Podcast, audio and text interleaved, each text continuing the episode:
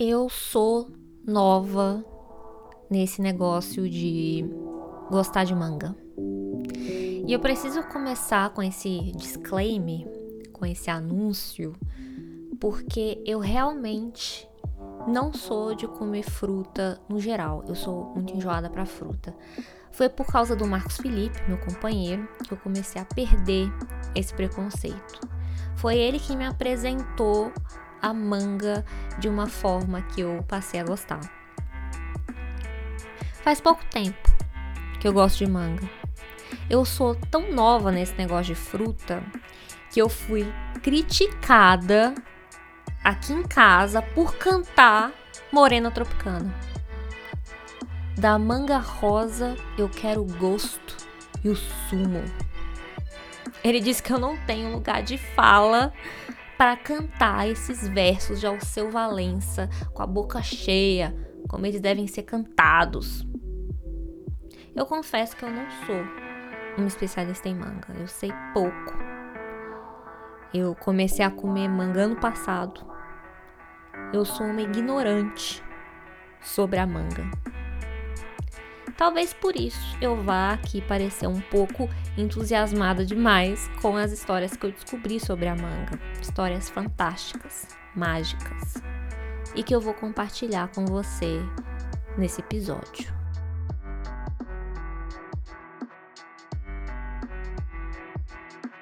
Apesar de não comer, eu cresci rojada de manga. Mangueira sempre foi parte da paisagem. Caroço de manga chupado no meio da rua na calçada era comum. Na época de manga, eu via as pessoas andando, descendo na rua com uma vara bem grande. Eu já sabia que era para colher manga na época de manga. Então, eu tinha para mim que a manga era brasileira que ela era nativa dessa terra. Mas não. A manga veio da Índia. Para ser mais específica, da parte leste da Índia, perto do Himalaia. E um pouco na região que hoje é chamada de Myanmar. Mangífera índica, seu nome científico, surgiu ali na Índia e é muito antiga na história da humanidade. Tem registros de humanos consumindo mangas datados de cerca de 6 mil anos. Há 6 mil anos as pessoas comem manga. 6 mil anos de fiapo no dente. Então faz muito tempo que a manga faz parte da vida, da cultura das pessoas. Lá na Índia, da antiguidade, as crianças já cresciam subindo em pé de manga. As pessoas davam mangas de presente. Ou era parte da oferenda que eles davam para Vishnu. Manga, mel iogurte. Um brunch completo. E era um bom presente porque acreditavam que a manga realizava desejos das pessoas. Era também a fruta do amor, da fartura. Nos casamentos, os casais decoravam o lugar da cerimônia com folhas de manga, que é para chamar fertilidade. A manga, inclusive, representa o deus do amor hindu, Kamadeva. Deva é divino, sagrado, divindade. Kama, sua familiar para você, Kama com K, igual em Kama Sutra. Kama significa amor, desejo, especialmente desejo sexual. Então, Kama, Deva, deus do tesão. E o Kamadeva é um deus muito bonito, da pele azul, que usa um arco e flecha, igual Cupido. O arco é feito de cana de açúcar, a corda é feita de mel e as suas flechas são flores. Uma delas, a flor de manga com seu perfume inebriante. Ele é o próprio Alceu Valença usando o poder das frutas para seduzir, cantando La Belle de Jour, a Bela da Tarde, que também é azul, veja bem, azul como a tarde de um domingo azul. E o melhor desse Deus é que ele não vem montado num cavalo, peito nu, cabelo ao vento. Ele vem montado num papagaio verde gigante. Porque ele chega causando. Feito o desejo.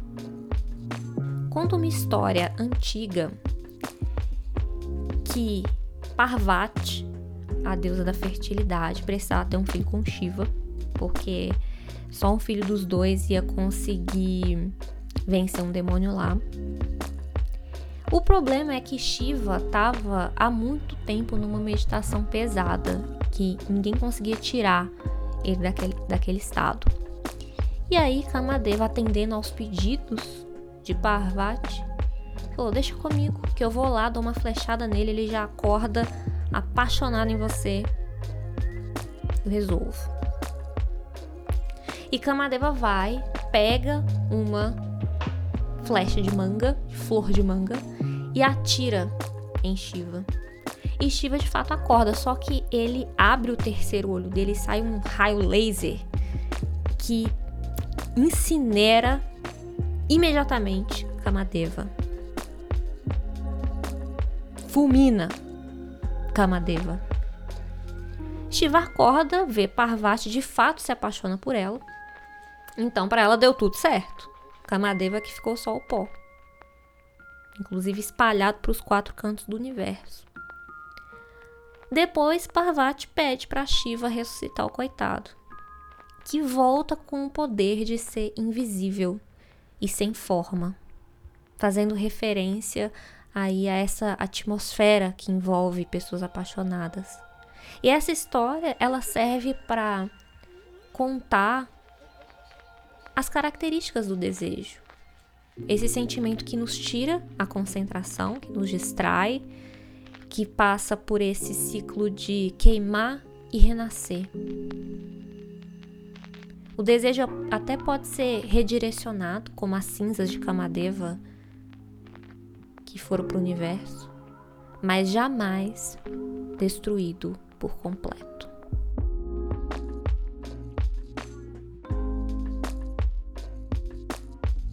De acordo com o budismo, o desejo é aquilo que nos impede de alcançar a iluminação, o apego ao que o nosso ego deseja. Isso vai muito além do desejo sexual. E mesmo assim, a manga encontrou um espaço no budismo, mesmo sendo esse símbolo de desejo. Primeiro, porque os monges budistas adoravam manga, e foram eles que começaram a levar a manga para outros pontos para outros lugares na Ásia, para outros lugares na Índia, na Tailândia, foram até a China a espalhar as sementes, junto com as histórias. E a manga também aparece em várias histórias budistas. Buda meditava debaixo de uma mangueira. Tem outra que ele planta um caroço e instantaneamente vira um pé de manga. Tem várias histórias, inclusive com a manga simbolizando desejo mas aí para falar do desapego. Em uma das quinhentas e tantas encarnações passadas do Buda, ele foi um rei macaco. Ele reinava, liderava esses 80 mil macacos que viviam num pé de manga gigante na beira do rio Ganges. Acontece que Descendo o fluxo do rio mais lá para frente, tinha uma cidade, um reino humano. Uma vez uma manga caiu dessa mangueira dos macacos, caiu no rio, desceu correnteza abaixo e foi parar nas mãos do rei humano que tomava banho ali. O rei nunca tinha visto isso, essa fruta, não conhecia. Então ele chupou aquela manga e ficou maluco. Meu Deus, que delícia isso aqui. Quero mais. Da onde isso veio? Então juntou o pessoal dele e vamos subir rio acima para descobrir da onde está vindo essa fruta. Então ele vai com soldados pela margem do rio até chegar na mangueira carregada de manga e os macacos ali feliz cuidando da vida deles, comendo a manga. O rei olha e fala: Esses macacos estão comendo as minhas mangas. mata tudo. E o exército vai atrás dos macacos, começa a cercar a árvore. Os macacos começam a fugir pela floresta, os arqueiros atrás deles só na flechada. Até que chega na beira do rio, eles não conseguem atravessar. E o rei macaco, vendo aquilo para salvar seu povo, ele se estica inteiro, igual uma ponte, feito o Jake de Hora de Aventura. E os macacos foram passando por cima dele para se salvar. E o rei humano vê isso e fala: parou, parou. Sabe, ele vê o rei macaco se sacrificando, porque o rei macaco morre por causa disso. Ele vê o rei macaco se sacrificando para salvar os macacos e se arrepende na hora de ter feito isso. No final, deixa as mangas lá e volta para o reino dele. E a manga aparece na história para representar esse desejo que foi abdicado, quando o rei aprende essa lição do amor pelo próximo sendo maior que um desejo egoísta.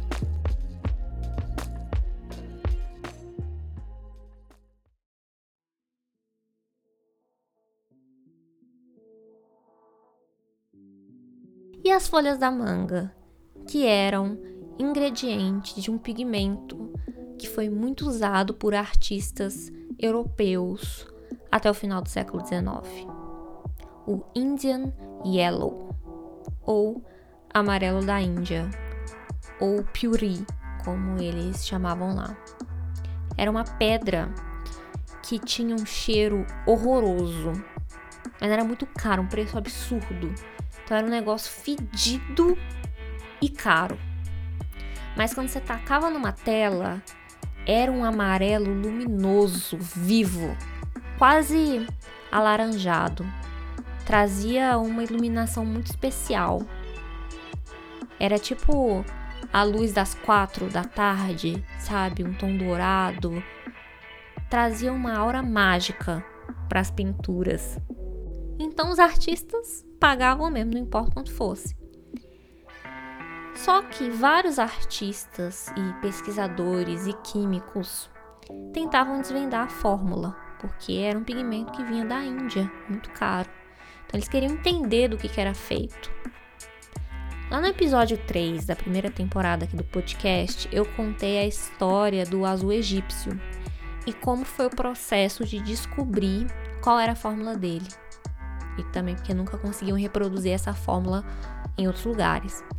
No caso do amarelo da Índia, esse mistério foi desvendado quando um pesquisador britânico entrou em contato com um funcionário público de Calcutá, trabalhava no museu, chamado Atenção Troilokanath Mukherjee, que investigou a origem desse pigmento e mandou uma carta contando como que o amarelo da Índia era feito.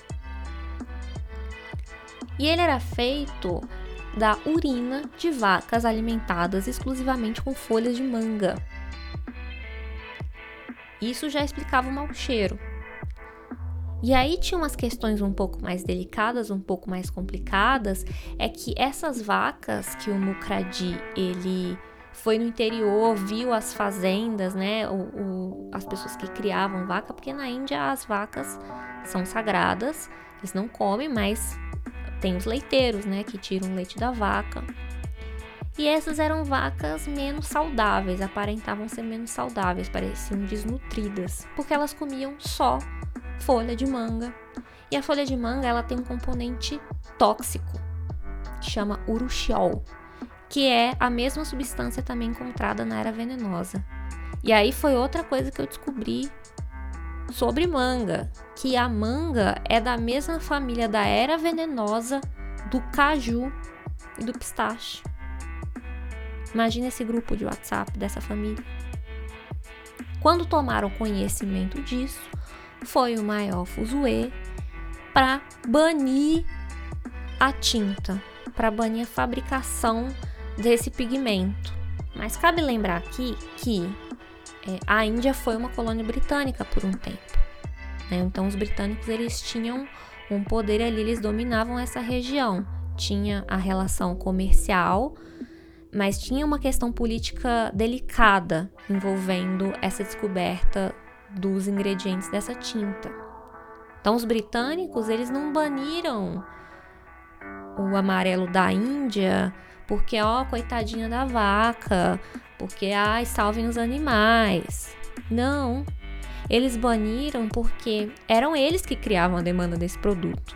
Porque indiano não usava aquele troço fedido para pintar obras de arte. Não usava. Eram os britânicos que compravam, que estimulavam essa produção. E eles sabiam que as vacas eram consideradas sagradas e que isso pegava mal para eles. Então eles se baniram para ficar bem na fita. Tipo político que cola com os evangélicos só na época da eleição. O que eles queriam era ter o controle. Nem que isso custasse deixar de usar aquele amarelo maravilhoso. Que hoje, aliás, já é produzido sinteticamente, sem manga e sem mijo de vaca.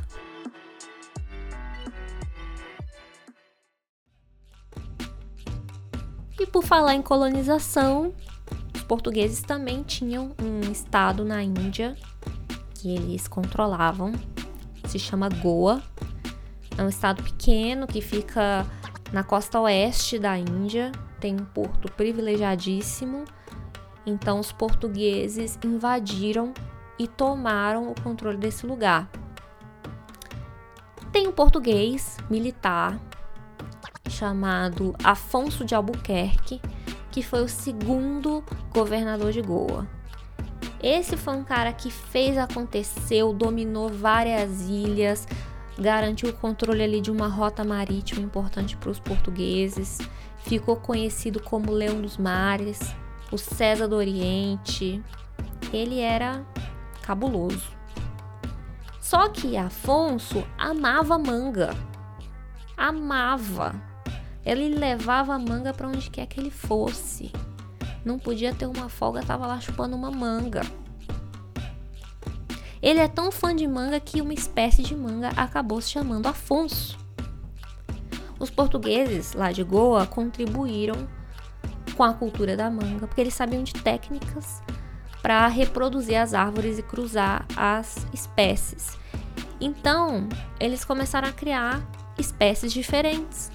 E daí surgiu uma manga que foi batizada em homenagem a Afonso de Albuquerque, a manga Alfonso ou manga Afonso, que é considerada a manga mais gostosa do mundo. Uma manga menorzinha, pequena, mas super suculenta, sem fibra, docinha, assim, igual mel. Os indianos amam a manga Afonso. É uma iguaria e é caríssima porque só é produzida nessa região no oeste da Índia. Então veja, enquanto outros colonizadores foram homenageados com estátuas que hoje estão sendo derrubadas, Afonso virou nome de manga. Por isso eu digo que não compensa você ser homenageado para virar estátua, porque uma estátua você derruba, uma estátua você taca ovo, você picha, senta em cima e vira meme. Mas a manga, o que, que você faz? Chupa.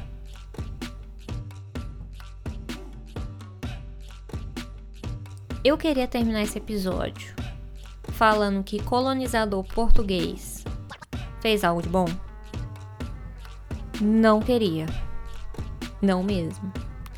Mas acontece que esses portugueses lá de Goa que amavam manga começaram a levar sementes para outros lugares, para o sul da África e depois para o Brasil, lá pelo século XVIII. Veja que ainda demorou para chegar aqui. Mas foi que eles trouxeram a manga para cá. Começou da manga a rodo, manga de todo tipo, manga em todo lugar, manga fácil. E se não fossem eles, talvez os versos de Alceu Valença não tivessem o mesmo sabor.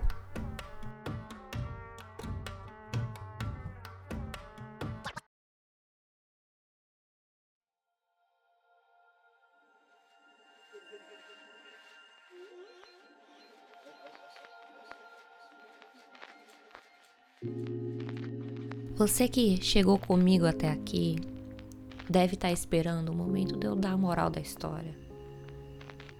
Talvez esteja esperando que eu fale que a manga ensina sobre abundância, ensina sobre fartura, sobre compartilhar, sobre amor, sobre ouvir os nossos desejos ou abrir mão deles.